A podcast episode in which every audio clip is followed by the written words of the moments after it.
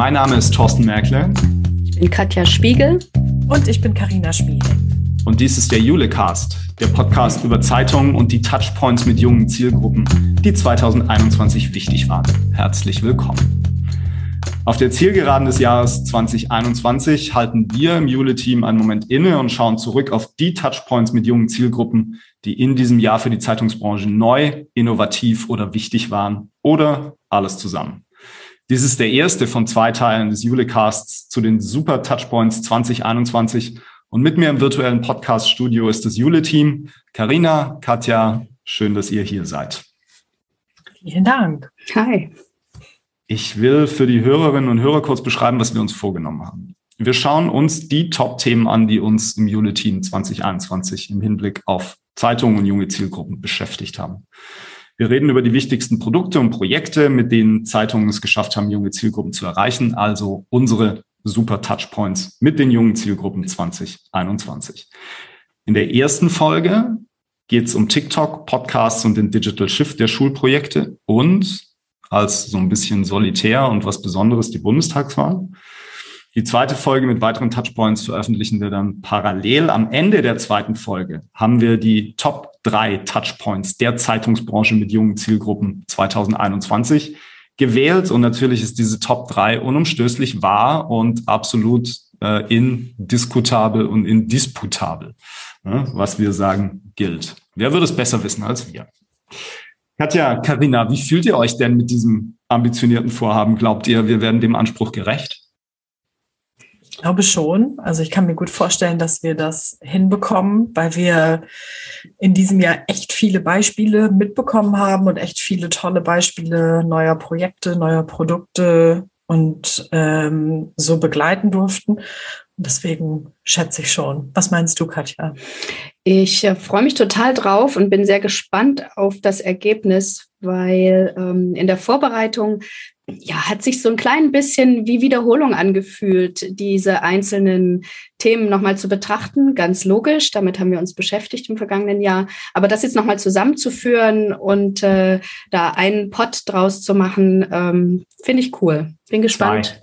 Zwei. Zwei. Zwei. Zwei, zwei Pots. Ja. Ein Thema, zwei Pots. Besser konsumierbar, glaube ich. Okay.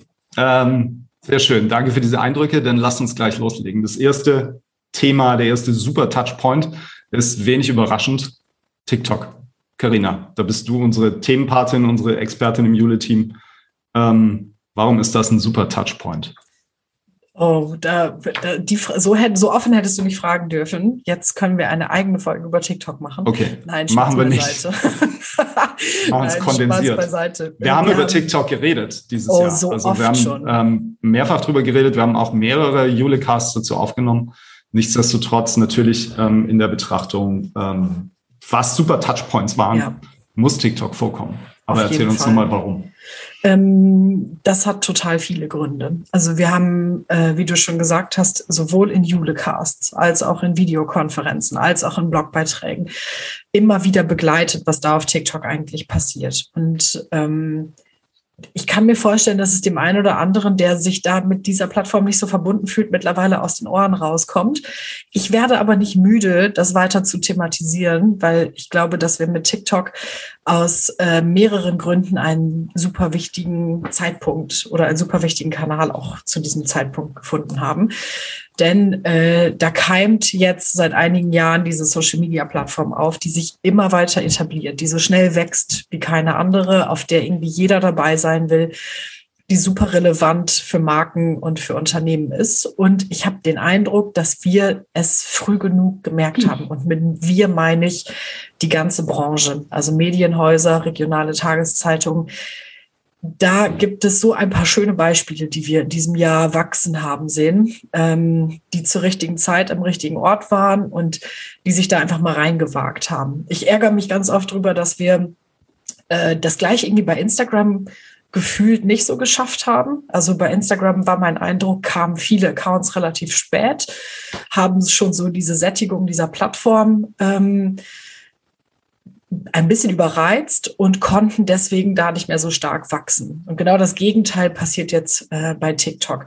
Wir haben mit Funke, mit der Rheinischen Post oder auch mit der äh, VRM drei Beispiele, die in ihren Konzepten ziemlich unterschiedlich sind, ähm, aber gleichzeitig total. alle, genau, die so total unterschiedlich. Aber ja, ja, wir können ja ganz am Rande noch mal kurz äh, kurz erwähnen. Äh, Funke hat im Moment den Account Du hast die Wahl, hatte vorher einen äh, Funke Unternehmensaccount ähm, oder einen Unternehmenskanal ähm, und hat da jetzt, also der große Durchbruch kam mit der Berichterstattung zur Bundestagswahl, wo wir auch später nochmal drüber sprechen werden.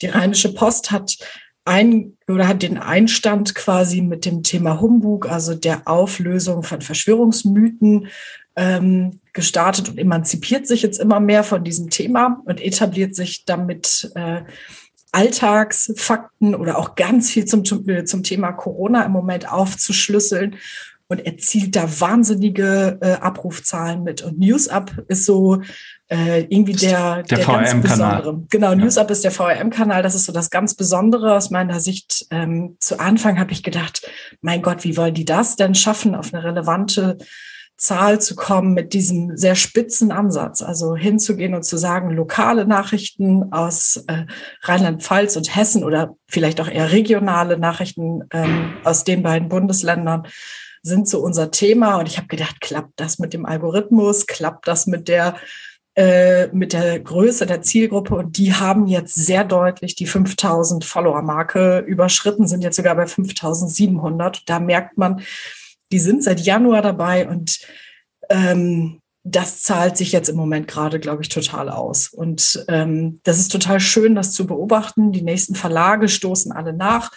Ähm, wir sehen da immer weiter neue Konzepte. Irgendwie macht da keiner so den Copy, macht da keiner so die Copycat und äh, schnappt sich einfach ähm, das, was wer anders macht und macht's nach. Irgendwie wählen da alle ihren anderen Weg. Äh, zum Beispiel äh, Matzak mit dem Matzak Medien Campus, Employer Branding als Thema oder die Mitteldeutsche Zeitung, die gar nicht so viel redaktionelle News macht, sondern vielmehr die, ähm, äh, die das Vorstellen von Berufsbildern. Und ähm, äh, diese Videos, die dort äh, produziert werden von dem ganz kleinen Team, die werden an Anzeigenkunden verkauft. Und das ähm, halte ich für, für auch einen der Trends, die wir ganz sicher 2022 sehen werden. Dass TikTok insbesondere relevanter wird für den Bereich der äh, Werbevermarktung mit Ausbildungsthemen. Mhm. Denn man erkennt das auch bei vielen anderen Unternehmen, die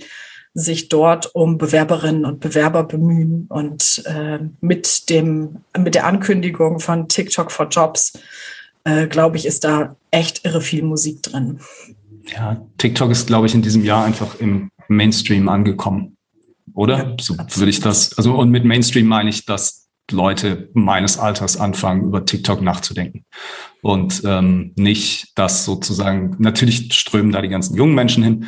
Ähm, vor kurzem ist übrigens die neue Gym-Studie erschienen, Gym 2021, Jugend, Internet, Multimedia, erscheint jährlich. Äh, für die, die es nicht kennen, fantastische Studie über die Mediennutzung der 12- bis 19-Jährigen in Deutschland. Und auch da sieht man nochmal deutlich, wie TikTok einfach in dieser Alterskohorte an Bedeutung gewinnt, ähm, in manchen demografischen Segmenten mehr als in anderen.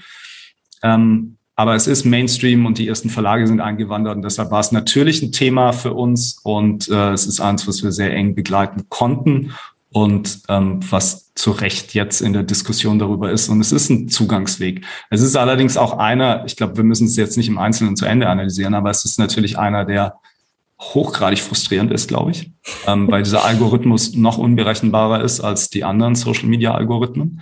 Das hören wir immer wieder von denjenigen, die es machen. Ähm, und es ist natürlich auch aufwendig, TikToks zu produzieren. Das oh, sollte ja. man mal nicht unterschätzen. Also nicht nur die Idee zu entwickeln, sondern dann auch die TikToks umzusetzen. Aber nichtsdestotrotz einfach zu Recht hier und spannendes Thema. Ähm, Spoiler Alert, ich glaube 2022 wird uns TikTok noch weiter begleiten.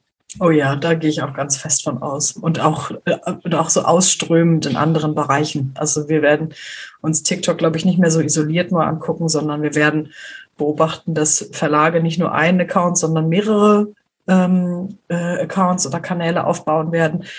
Einerseits ähm, aus Medienmarkensicht, also journalistisch, und andererseits glaube ich auch ähm, aus Arbeitgebersicht. Kann ich mir vorstellen. Das ist ein total interessanter Gedanke. Soweit war ich noch gar nicht. Ja, kann passieren. Ähm, der Vollständigkeit halber möchte ich gerne darauf hinweisen, dass wir zum einen am 7.12. wieder unsere Videokonferenz TikTok für Zeitungsverlage haben. Wieder, weil wir das Jahr über ähm, uns schon mehrfach getroffen haben mit den TikTokern, TikTokerinnen aus den Verlagshäusern und die in eine regelmäßige Austauschrunde geholt haben. Das findet am 7.12. also dann das vierte, dritte, vierte Mal statt. Ähm, und äh, wir haben ein White Paper zum Thema TikTok fast fertig. Da bin ich im Moment noch der Flaschenhals. Ich muss es noch mal lesen, aber es wird kommen. Karina ähm, hat da viel gearbeitet und äh, das werden wir zeitnah auch im Jule-Netzwerk veröffentlichen. Okay, also TikTok. Ähm, der nächste, der nächste super Touchpoint ähm, für Zeitungsverlage ist, ähm, im, im, mit Hinblick auf junge Zielgruppen natürlich, ist, ähm, glaube ich, auch wenig überraschend, ist das Thema Podcasts. Podcasts der Zeitungsverlage. Ähm, dass Podcasts ein Touchpoint sind mit jungen Zielgruppen, ist natürlich ein alter Hut. Das ist jetzt keine neue Erkenntnis. Die Jungen hören einfach mehr und hören öfter Podcasts als ältere Alterskohorten. Und Post Podcasts boomen natürlich nicht nur bei den Zeitungsverlagen, sondern insgesamt in der Medienbranche und sind auch nicht erst seit diesem Jahr ein Thema für die Zeitungsverlage. Warum also ist das ein super Touchpoint? Kommen wir gleich zu. Ähm, erstmal wir haben uns in diesem Jahr ähm, sehr intensiv mit dem Podcast befasst und, und viel dazu gemacht. Ähm, wir haben im April eine zweiteilige Videokonferenz gemacht rund ums Thema Podcast der Zeitungsverlage. Da ging es in der ersten Videokonferenz um die redaktionellen Konzepte und in der zweiten Videokonferenz ging es um Monetarisierung von Podcasts. Ähm, und ich fand, dass wir eigentlich schon spät dran waren mit April 2021 für so eine Veranstaltung. Ich glaube im Rückblick, dass wir für die Zeitungsbranche sogar relativ früh dran waren für, mit so einer Austauschrunde. Ähm, weil da vieles jetzt gerade sich im Aufbau befindet tatsächlich. Ähm, und wir da im April schon Themen setzen konnten und, und auch Best-Practice-Beispiele ähm, im Netzwerk zeigen konnten, die, glaube ich, viele zu dem Zeitpunkt einfach noch nicht kannten. Unsere Brille beim Thema Podcast ist aber wirklich ganz einfach zu sagen, wie erreichen wir damit junge Zielgruppen. Also ähm, das ist letztlich der Blick, den wir da drauf haben. Und wir haben in dieser Videokonferenz oder in diesen beiden Videokonferenzen schon gesehen, dass das den Zeitungsverlagen gelingt. Also auch die erreichen mit ihren Podcasts jüngere Alterskohorten. Ich denke da jetzt insbesondere an ähm, den Aufwacher der RP, der Rheinischen Post. Also das ist die, ähm, der tägliche Nachrichtenpodcast, der einfach mehrheitlich ähm, Menschen unter 34, 35 Jahren erreicht. Ähm, das war also damals schon klar. Und trotzdem haben wir uns dann die Frage gestellt, erreichen eigentlich die Zeitungsverlage mit ihren Konzepten, so wie sie vorgehen, auch wirklich jüngere Zielgruppen? Oder liefern die jetzt sozusagen die Radiosendung für den Printabonnenten, ne, der dann deutlich älter ist? Ähm, und wir wollten wissen, Interessiert das die Zeitungsverlage überhaupt? Also wollen die überhaupt jüngere Zielgruppen erreichen mit diesem Podcast oder ist das nur ein weiterer Kanal, den sie halt besetzen ähm, und den Redaktionen jetzt bespielen wollen? Klammer auf im Übrigen, ich glaube, das ist ein wichtiger Faktor. Ich höre immer wieder aus den Häusern, dass die Redaktionen darauf brennen, Podcasts zu machen, tatsächlich. Zumindest in Teilen. Ähm, und äh, es da einfach eine große Lust gibt, ähm, dieses Format auszuprobieren. Klammer zu. Aber auch wenn man diese Lust hat, kann man ähm, ja trotzdem dann sagen, das mache ich jetzt einfach für die Alterskohorte, die ich ohnehin schon habe. Ähm, oder man kann sagen, ich will damit auch wirklich jüngere Zielgruppen erreichen. Und um rauszufinden, ist das ein Ziel der Zeitungsverlage überhaupt und gelingt das, haben wir eine Umfrage aufgesetzt zu den Podcasts der Zeitungsverlage und tatsächlich von denjenigen, die teilgenommen haben, ähm, hat die überwiegende Mehrheit einfach das strategische Ziel, neue Zielgruppen zu erreichen und explizit jüngere Zielgruppen mit dem Podcast zu erreichen. Ähm, und das ist am Ende auch der Grund, warum das für mich der super Touchpoint ist 2021, weil das ein erklärtes Ziel ist bei den Verlagen, mit diesem Kanal jüngere Zielgruppen anzusprechen.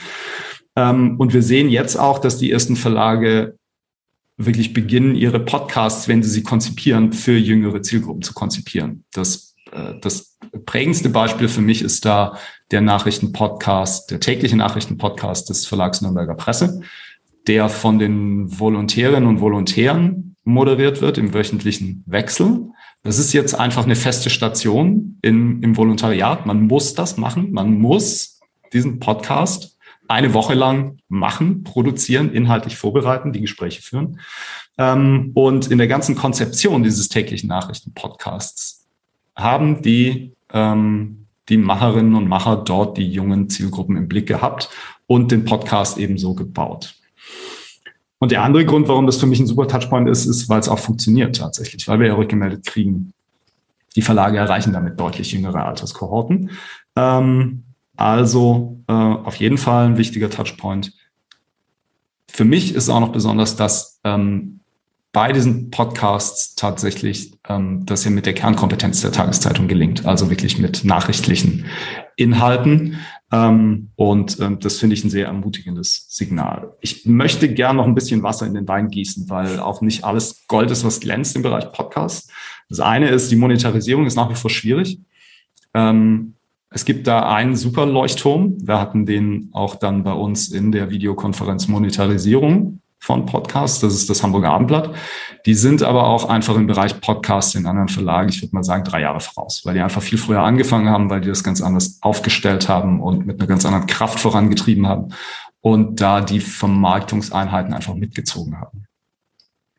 Ähm, das zweite was ich mich immer frage und was sich jeder fragt beim Thema Podcast und was man sofort als Totschlagargument verwenden kann, warum man da jetzt keine Ressourcen reinpacken sollte, ist natürlich die Frage, was mache ich eigentlich mit dem Ding? Also was bringt es mir, wenn ich eine Hörerschaft habe, die deutlich jünger ist, aber wie führe ich die denn dahin, wo ich sie sozusagen A, noch besser monetarisieren kann, B, wo sie vielleicht sogar, Gott bewahre, Digitalabos abschließen? Also wie kapieren die eigentlich, dass ich auch noch als Verlag ähm, gedruckte und Online-Inhalte bereitstelle. Das ist, glaube ich, noch ungelöst. Ähm, viel der Argumentation in den Häusern ist immer noch, wir tragen damit bei zur Markenpositionierung und reichern unsere Marke an.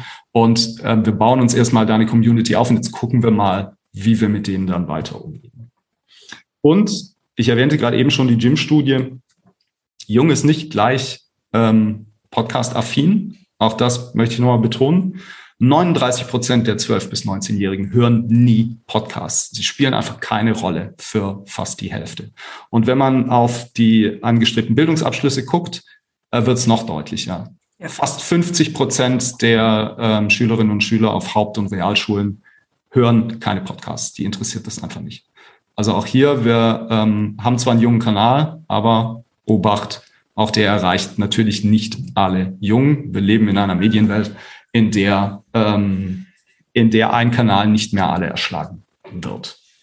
Aber trotzdem für mich ein super Touchpoint 2021 ob bald die Volo-Station TikTok kommt, nach der Volo-Station Podcast. Stimmt eigentlich. Auch ne? Gute Idee. Oder? Aber die Hürde ist natürlich höher, sich dann vor der Kamera zu zeigen. Ja. Also da würde ich dann vielleicht kein Muss-Schild dranhängen, aber doch die Möglichkeit und Verankerung bei den jungen Leuten im Verlag. Ja. Doch, natürlich würde ich dann ein Muss-Schild dranhängen. Boah, du bist Selbstverständlich. Hart. Ein Muss fürs Ausprobieren, okay, aber fürs ja, Senden, meinst das du? ist ja auch genau ja, aber ich, der die Podcasts so erfolgreich macht. Also du hast eben davon gesprochen, es gibt in den Redaktionen den Podcast-Boom, weil einfach keiner die Scheu hat, sich vor ein Mikro zu stellen, aber ja. alle die Scheu haben, sich vor eine Kamera zu stellen. Ja, aber also, der erste Schritt ist guck uns an, ne? Also guck uns doch an. Wir machen ja auch, wir machen ja auch mit Liebe, mit großer Liebe den Julecast, weil wir hier ganz gemütlich sitzen und uns auch gerne, unsere mhm. Stimmen auch gerne auf Band hören. Aber ähm, jetzt cool vor die Kamera, das kriegen wir, glaube ich, das könnten wir uns ja auch vornehmen. der 22. Aufwand, der Aufwand ist ein anderer. Wenn ich als Verlag sage, ich bespiele ja. TikTok, dann preise ich den mit ein. Und wenn Klar. ich das machen will, dann, ähm, um ehrlich zu sein, ähm, dann müssen die Volos auch vor die Kamera. Wir reden doch immer wieder darüber, dass wir wahrscheinlich bald eine Journalistengeneration brauchen, die auch bereit ist, exponierter ja. zu werden. Also diejenigen, ja. die im stillen Kämmerlein Texte hacken, ähm, das, die Ära wird doch zu Ende gehen. Ist ja auch das Video in der Fußgängerzone. Ja, ne, natürlich. viele schon losgehen. Und wir wissen ja auch, dass es welche gibt, die da überhaupt ja. keine Scheu vorhaben. Ja. Ja. und da schon hingehen. Also klar, natürlich, liebe Volo-Verantwortliche, bitte, TikTok wird ab sofort Pflichtstation in, in der Volo-Ausbildung. Ähm, klar, glänzende Idee, Katja. Finde ich super. Wenn wir gerade schon bei dir sind, ja. willst du auch noch einen super Touchpoint vorstellen, der ein ja. bisschen aus der Reihe fällt. Mhm. Aber ähm, wir haben uns äh, ähm, natürlich äh, auch mit der Bundestagswahl beschäftigt, weil es auch da ja. Beispiele gab, wie Verlage die Bundestagswahl genutzt haben, um mit jungen Zielgruppen in Kontakt zu kommen. Ja, du sagtest ja vorhin schon, dass das bisschen solitär steht hier zwischen diesen tollen Kanaltrends. Natürlich kein Trend, sondern eher ein wiederkehrendes Thema, das uns im gewissen und feststehenden Abstand äh, alle Jahre immer wieder, immer wieder erreicht, ähm, die Redaktionen erreicht, die Verlage erreicht. Und ähm, wir haben es aber auch mit aufgenommen, weil es natürlich ein relevantes Thema ist für die Tageszeitungen, ähm, für ihre Aufgabe, für die Demokratie.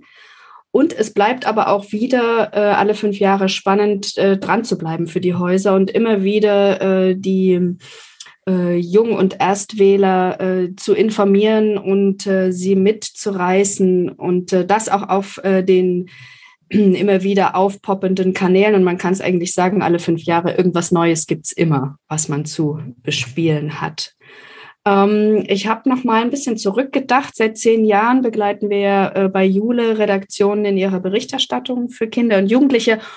Und ich denke, wenn ich mich recht erinnere, am Anfang haben wir wirklich noch diskutiert, gemeinsam diskutiert, ob Politik und Wahlen für Kinder zumindest, da klammere ich jetzt mal die älteren jungen Leser aus, äh, jungen Zielgruppen. Also ob, ob das was für Kinder überhaupt ist. Und äh, im Laufe dieser äh, Zeit dann haben sich die Zeitungshäuser natürlich immer stärker positioniert und gesagt, na klar, das ist was für Kinder. Es ist wichtig, dass sie mitkriegen, warum die Erwachsenen alle alle fünf Jahre hier äh, derart äh, über längeren Zeitraum fast neben sich stehen und äh, äh über Themen diskutieren. Genau. Die, das gemeine Wahlvolk steht drei ja. Monate lang neben sich. Keiner weiß, was los ist. Keiner die Straßen, weiß, die Straßen sind dekoriert. Äh, es gibt kaum mehr ein anderes Thema. Also das, äh, das interessiert äh, die Kinder, weil sie auch noch so sehr an den erwachsenen Themen interessiert sind. Und je älter die jungen Leser werden, umso mehr geht es natürlich auch um ihr Verständnis von Demokratie, um, um politische Entscheidungswege und ähm, auch um ihre äh, baldige Rolle, wenn sie dann in dem Zirkus, ähm, soll gar nicht despektierlich sein, mitmischen dürfen. Und 2021 ist auch noch mal ein Jahr, wo sich, finde ich, noch mal was geändert hat. Äh, wir haben mit äh, Kolleginnen Kollegen gesprochen, die in ihren Redaktionen beobachten, dass jetzt auch die Kinder sich immer mehr sozusagen politisieren und da äh, interessiert sind und auch mitmachen wollen, wenn wir an Fridays for Future denken, wenn wir an die Corona-Pandemie-Bestimmungen denken, die auch die Kinder in ihrem Alltag äh, betroffen haben und sie jetzt viel mehr auf Informationen angewiesen waren. Sie wollten äh, natürlich selber wissen, wann ihr Verein wieder aufmacht, wann sie wieder in die Schule gehen können und was sie dort zu beachten haben. Und ähm, das war die eine Herausforderung. Die anderen Herausforderungen natürlich rund um die Kanäle TikTok und Co.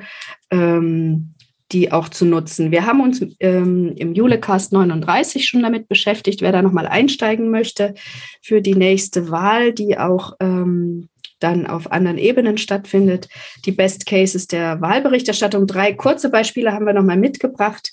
Das ist zum einen die Kinderwahl in Stuttgart, bemerkenswertes Beispiel, ähm, wie dort, wie ernsthaft dort auch mit den Kindern als äh, Nutzerinnen und Nutzer äh, der Verlagsprodukte umgegangen wird. Also ganz toll. Die haben in der Stuttgarter Kinderzeitung, das ist ein gemeinsames Projekt der Stuttgarter Zeitung und Stuttgarter Nachrichten, rund um die Bundestagswahl 21 berichtet und haben aber auch ähm, Mitmachangebote angeboten. Sie haben einen Wahlcheck aufgesetzt. Dort konnten die Kinder äh, Fragen aus ihrem Alltag äh, für sich beantworten. Also die wurden gestellt in der Zeitung, sie konnten sie beantworten und mit den Wahlprogrammen der äh, Parteien per Strichliste abgleichen und waren damit gestärkt, in die Kinderwahl hineinzugehen, die also angeboten also der, wurde. Der Printwahlomat am Ende. Ne? Genau, jawohl, der Printwahlomat für, für Kinder und dann die, die Wahl per Post unter Corona-Bedingungen war es dann eben auch keine Aktion im Verlagshaus beispielsweise oder in den Schulen, das gab es ja auch schon. Nee, es war per Post und 1400 Kinder äh, haben dort tatsächlich teilgenommen. Also ist doch eine tolle, eine tolle Zahl. Ähm, wir waren schon bei den Volos. Ähm, da gibt es ein zweites Beispiel. Äh, das äh, war das Volo-Projekt vom Redaktionsnetzwerk Deutschland der Mediengruppe Matzak. Und dort haben sich die Volontärinnen und Volontäre ähm, ein multimediales Projekt äh, ausgedacht und äh, umgesetzt, äh, Generation Doppel X, Doppel X für die zwei Wahlkreuze. Und äh, sie haben in Videos, Podcasts, Erklärstücken und O-Tönen junge Menschen informiert und zur Wahl motiviert. Sie haben sich darum gekümmert, dass eine repräsentative Befragung bei den 18- bis 30-Jährigen ähm, umgesetzt wird und sie das einbinden konnten und haben sich auch äh, um eine spezielle Ansprache auf Instagram bemüht. TikTok wurde erst danach dann in Angriff genommen, also das war zeitlich da noch nicht im Gespräch. Und ihr habt auch vorhin den Funke-Kanal der Funke Zentralredaktion schon angesprochen. Äh, dort hat ähm, Amelie Marie Weber während des Bundestagswahlkampfs pro Woche mehrere Videos produziert auf dem Kanal Du hast die Wahl und hat dort ähm, Begriffe aus der Politik übersetzt und auch zum Schluss sogar die drei Kanzlerkandidatinnen interviewt. Und ähm, wir haben festgestellt, das ist eigentlich so ein, so ein Basiswissen für junge Leute in Politik. Also es funktioniert auch hinterher noch. Das kann auf dem Kanal stehen bleiben und die 70.000 Follower und Followerinnen freuen sich jetzt äh, dann auf weiteren Inhalt. Also an den Beispielen und auch noch anderen mehr im Netzwerk sehen wir vielfältige Möglichkeiten für äh, junge Zielgruppen, äh, die, die großen Wahlereignisse aufzubereiten.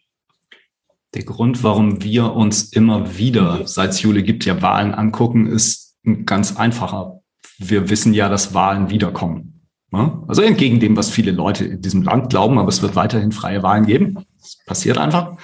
Äh, und das bedeutet, es wird anhaltend äh, die Situation geben, dass man jungen Menschen nochmal erläutert, ähm, was passiert da eigentlich und welche Auswirkungen hat das für euch und warum ist das wichtig. Ähm, und wir glauben, dass man halt viele Dinge adaptieren kann. Und die drei Beispiele, Katja, die du jetzt mal genannt hast, ich glaube, die sind goldrichtig. Ähm, ich glaube, die sind eine gute Möglichkeit zu adaptieren und die nächste Bundestagswahl in vier Jahren, die nächste Landtagswahl, die in manchen Ländern schon viel früher kommt, ähm, da umzusetzen und zu begleiten. Und im Übrigen finde ich Wahlen so spannend, weil man auch da, wenn man mit offenen Augen dann durch die Welt geht, nochmal was lernen kann über das Verständnis das manche Menschen haben von der Jugend. Wir haben uns, glaube ich, auch schon mal unterhalten über das Wahlergebnis unter den Erstwählenden ähm, und dass alle aus den Wolken gefallen sind, dass junge Menschen tatsächlich nicht die Grünen Mehrheit, also mehrheitlich haben sie die Grünen gewählt, aber das fast gleich das auf die FDP war. Ja, und dass genau. nicht alle einfach die Grünen wählen. Ja. Ähm, auch hier, das ist halt, also da wurde in der Öffentlichkeit auch nochmal deutlich, das ist halt keine amorphe Masse, die alle äh, links und grün sind, sondern das ist, äh, das sind differenzierte Menschen. Das ist eine Alterskohorte, äh, die demografisch ziemlich durchmischt ist. Ähm, und äh, natürlich kommt es dann ähm, zu solchen Unterschieden. Ähm, auch deshalb war diese Bundestagswahl, fand ich diesmal sehr bemerkenswert. Genau das hatte ich auch bei Twitter kurz nach der Wahl, als diese Statistik aufgetaucht ist. Diese Empörung darüber, da musste man irgendwie müde schmunzeln oder da musste ich es zumindest und ich vermute ihr auch äh, müde schmunzeln, was wie so die Wahrnehmung der Zielgruppe ist und wie unterschätzt auch, glaube ich, von einigen Parteien ähm, die Kommunikation mit jungen Menschen ist. Also äh, die FDP hat ja nicht umsonst, also hat ja nicht aufgrund ihrer Wahlprogramme, stelle ich jetzt mal dahin, äh, unbedingt äh, junge Menschen ähm, ins oder jungen Menschen irgendwie aus der Seele gesprochen, sondern weil die einfach ja, nicht, verstanden also haben, nicht ausschließlich, ja. nicht ausschließlich, nicht ausschließlich, genau, ne? aber, aber äh, dann verstanden schon. haben, wie auf Social Media kommuniziert wird oder wie ähm, wie man überhaupt äh, diese Zielgruppe ernst nimmt, wie man ähm, wie man deren Themen aufgreift, wie man versteht, dass äh, es jetzt einen ganzen Haufen junger Menschen gibt, die müde von Corona sind und die da sind, aus dem Grund auch sehr empfänglich für, ja. für dieses freiheitliche Denken äh, der FDP dann sind. Ja, und eine Generation, die ähm, wahrscheinlich schon immer das Gefühl hat, wir sind als Land digital unterentwickelt. Ja, ähm, ja. Und die das unter Corona dann tatsächlich erfahren Richtig hat, als sie, ins, als sie ins Homeschooling gehen mussten. Ja. Ähm, und da dann nochmal einfach krass vor Augen geführt bekommen haben, ups, wir haben ja recht, es stimmt, es ist einfach alles digital nicht so, wie es eigentlich sein sollte, damit wir mit solchen Situationen umgehen können. Und da war die FDP eben auch eine Partei, die das ganz deutlich ausgespielt hat und darauf hingewiesen hat und den Finger da in die Wunde gelegt hat. Homeschooling ist vielleicht ein guter Übergang zu unserem für diese Folge jetzt letzten super Touchpoint 2021. Das ist das, was wir ähm, schon seit Ende, na eigentlich schon seit Mitte 2020 den Digital Shift der Schulprojekte nennen. Seit Jahren beschäftigen wir uns bei Jule mit der Frage, wie die digitalen Produkte der Zeitungsverlage sinnvoll in die Schulprojekte der Verlage integriert werden können. Also wie kriege ich denn ZISH, Zeitung in der Schule, klassisch die Lieferung von Schulabos, von Klassensätzen der gedruckten Tageszeitung an Schulen, damit die mit dem Material im Unterricht arbeiten. Wie kriege ich das anständig digitalisiert? Denn die digitalen Produkte gibt's ja.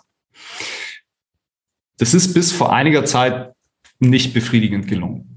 Das muss man einfach so sagen. Und gar nicht so sehr, weil die Verlage das nicht versuchen oder weil sie es nicht tun, sondern weil die schlechte digitale Infrastruktur in Schulen und printsozialisierte Lehrkräfte die Akzeptanz und auch die Möglichkeiten, Digitales in der Schule einzusetzen, enorm erschwert haben. Harter Cut 2021. Es gibt einen Präzedenzfall in der deutschen Bildungslandschaft. Schulen werden unter Corona geschlossen und Millionen Schülerinnen und Schüler und Lehrkräfte müssen Unterricht von zu Hause aus machen. Viele davon mitten während eines laufenden Schulprojekts, eines Zeitungsverlags. Und das ist natürlich jetzt, also, ne, wir wollen es nicht übertreiben, das ist ein ganz marginales Problem, aber es ist halt passiert. Und die Verlage waren aber dann klug genug zu sagen, ähm, wir stellen euch allen jetzt nochmal einen digitalen Zugang zur Verfügung. Die haben die Lehrkräfte auch daran erinnert, dass es diese digitalen Zugänge gibt, die sie vorher auch schon nutzen konnten, die sie aber faktisch nicht wirklich genutzt haben und an ihre Schülerinnen und Schüler weitergegeben haben. Und das hat sich dann natürlich im Homeschooling radikal geändert. Die Lehrkräfte waren hochgradig dankbar dafür, dass es das gab ähm, und ähm, haben gemerkt, dass sie mit diesen digitalen Produkten der Tageszeitungsverlage tatsächlich arbeiten können. Jetzt ist es Winter 2021. Die Schulen sind nach wie vor offen, Schulprojekte laufen weiter. Spannende Frage ist, hat die Erfahrung aus dem Frühjahr langfristige Auswirkungen auf die Akzeptanz der digitalen Produkte in Schulen? Und ab hier wird es jetzt schwierig, weil dafür gibt es natürlich jetzt keine einheitliche Antwort. Ich habe ähm, mit vielen Verlagen gesprochen, die ähm, da jetzt genau dran sind und die sich auch diese Fragen stellen. Also wie werden wir digitaler im Schulprojekt? Aus ganz unterschiedlichen Motivationslagen heraus. Das, darauf, darauf nochmal einzugehen, ist ein ganz eigener Podcast. Ähm, aber die Frage treibt sich schon irgendwie alle um. Und ähm, es gibt da jetzt kein einheitliches Bild. Bei uns kommt an, dass einige Verlage ziemlich zufrieden sind mit der Akzeptanz der digitalen Produkte in Schulen und bei den Lehrkräften. Und so weit, so gut. Also da gibt es möglicherweise schon einen positiven Overspill äh, aus dieser Homeschooling-Erfahrung. Ja, viel spannender ist eigentlich, was denn mit Verlagen passiert, die sich komplett auch unter dem Eindruck von Corona, aber auch, weil sie sich, glaube ich, schon länger mit dem Gedanken tragen, komplett von diesen alten klassischen Schulprojekten gelöst haben, die also Print einfach rausgenommen haben aus den Projekten ähm, oder es nur noch der Grundschule anbieten. Ähm, was passiert mit denen? Wie ist da die Akzeptanz? Also kommen die auf ähnliche Reichweiten wie unter Print? Und ähm, das glaube ich tatsächlich nicht. Ähm, jetzt im ersten Schritt. Das geben auch die Zahlen in Teilen noch nicht her. Also da gibt es äh, wirklich ganz wenige, die äh, sagen, wir, wir erreichen da ähm, vergleichbare Reichweiten. Ähm, aber der erste Schritt ist jetzt halt nun mal gemacht und ähm, die Entscheidung ist gefallen. Manche liefern halt kein Print mehr. Ähm, und ähm, Digitalisierung an sich bedeutet ja aber mehr als nur die Printlieferung aus so einem Projekt rauszulösen. Ähm, ich denke da zum Beispiel an sowas wie Unterrichtsmaterialien rund um äh, ein Medienprojekt, was eben vielleicht auch in interaktiver Form mit Quizzen und Videos ähm, daherkommen muss. Ähm, wir reden da über virtuelle Redakteursbesuche in Schulen. Wir reden vielleicht sogar über sowas wie Webinare und Webinareien. Wir reden über Lehrer-Newsletter, die dann so eine Art Community bauen rund um, um die Medienprojekte der Zeitungsverlagen. Und bis hin eigentlich ähm, zu der Freiheit für Lehrkräfte, gar nicht mehr mit diesen Produkten zu arbeiten, sondern einfach medienpädagogisches Material vom Verlag abzufordern, ähm, ohne jetzt vielleicht auch mit der Zeitung oder mit dem E-Paper dann zu arbeiten. Und ähm, all diese Elemente waren ja in Teilen schon da. Nur was jetzt eben passiert, und das deshalb ist es für mich auch ein super Touchpoint 2021, was jetzt passiert ist, die werden so langsam zusammengebaut bei einzelnen Verlagen hin zu einem wirklich, zu etwas, was man auch ein digitales Projekt nennen kann und nicht nur einfach die Weiterführung vom bekannten Zisch mit digitalen Produkten. Ähm, und das finde ich eben total spannend. Ähm, auch hier der Vollständigkeit halber muss man, glaube ich, darauf hinweisen, es gibt sicherlich noch Verlage, die einfach klassisch die Vertriebsbrille aufhaben und an Auflagen denken und sagen, wenn ich die Printlieferung aber rausnehme, dann fehlen mir die Auflagenstücke in der verkauften Auflage. Äh, den würde ich zurufen, das geht mit dem E-Paper auch. Ähm, also insofern doch nochmal drüber nachdenken, ob das funktioniert. Äh, und das setzt ja auch voraus, dass noch Wirtschaftspartner in den Projekten mit drin sind. Und da kommt bei uns seit Jahren an, dass das immer schwieriger wird. Beziehungsweise ich glaube, es hat auch damit zu tun, dass die Ressourcen in den Schulprojekten insgesamt von den Verlagen ziemlich runtergefahren wurden in den letzten Jahren und damit natürlich auch solche Kümmerer fehlen, die wirklich Wirtschaftspartner dann an Bord holen können. Also, Digital Shift der Schulprojekte ist in vollem Gange. Ähm, total spannend, total neue Projektformen, total unklar, wie es ausgeht, was die Reichweite angeht. Ähm, für mich ein super Trend. 2021.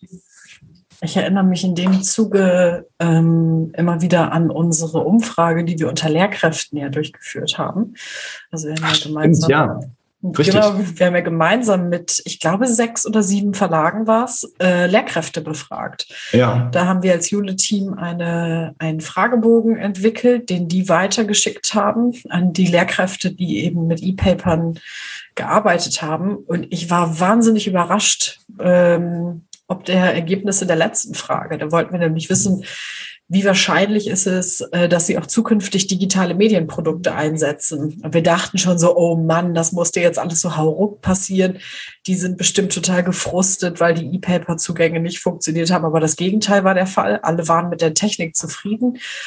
Und mehr als 80 Prozent haben damals gesagt, dass es wahrscheinlich oder sehr wahrscheinlich ist, dass sie auch zukünftig digital arbeiten wollen. Also dieses Vorurteil, ah, die Lehrkräfte sind da irgendwie bremsen, was es ja auch hin und wieder mal gibt, das konnten wir da absolut nicht bestätigen. Mhm. Wir können übrigens nochmal darauf hinweisen, dass es diese Umfrage ja gibt. Also nach wie ja. vor gibt es ja die Möglichkeit, äh, die Umfrage einfach einzusetzen und die Lehrkräfte im Schulprojekt zu beschicken. Wir haben das so gebaut, dass jeder Verlag einen eigenen Verteiler bekommt und wir dann, also wir werden ja dann für den, für den Verlag nachher aus, darum müssen die sich gar nicht kümmern, sondern die müssen nur den Link der Umfrage zu den Lehrkräften bringen. Ähm, und ähm, das können wir nochmal machen. Da können wir nochmal darauf hinweisen, dass es diese Umfrage ja gibt. Weil jetzt, glaube ich, ähm, das wird ja ein fortlaufender Prozess sein bei einigen Verlagen, dass sie jetzt Schritte unternehmen, digitaler spannend, werden. Genau, das weiterführen, gucken, zu beobachten, wie sich das, wie sich das ja, finde ich auch super interessant. Genau. Okay. Lasst uns doch hier einen Schnitt machen. Ähm, und ähm, mal diese erste Folge mit den super Touchpoints junge Zielgruppen 2021 zu Ende bringen. Folge zwei ähm, ist jetzt auch schon zu hören auf der Podcast-Plattform Ihres Vertrauens. In der zweiten Folge sprechen wir unter anderem über die Familien-Newsletter, über virtuelle Ausbildungsmessen und Paid Content für junge Zielgruppen. Und aus allen Super Touchpoints haben wir am Ende der zweiten Folge unsere Top drei der wichtigsten Touchpoints mit jungen Zielgruppen 2021 gewählt. Also gerne weiterhören. Katja, Karina, euch erstmal vielen Dank für dieses erste Gespräch. Liebe Hörerinnen und Hörer, vielen Dank fürs Zuhören. Bleiben Sie gesund und bis bald.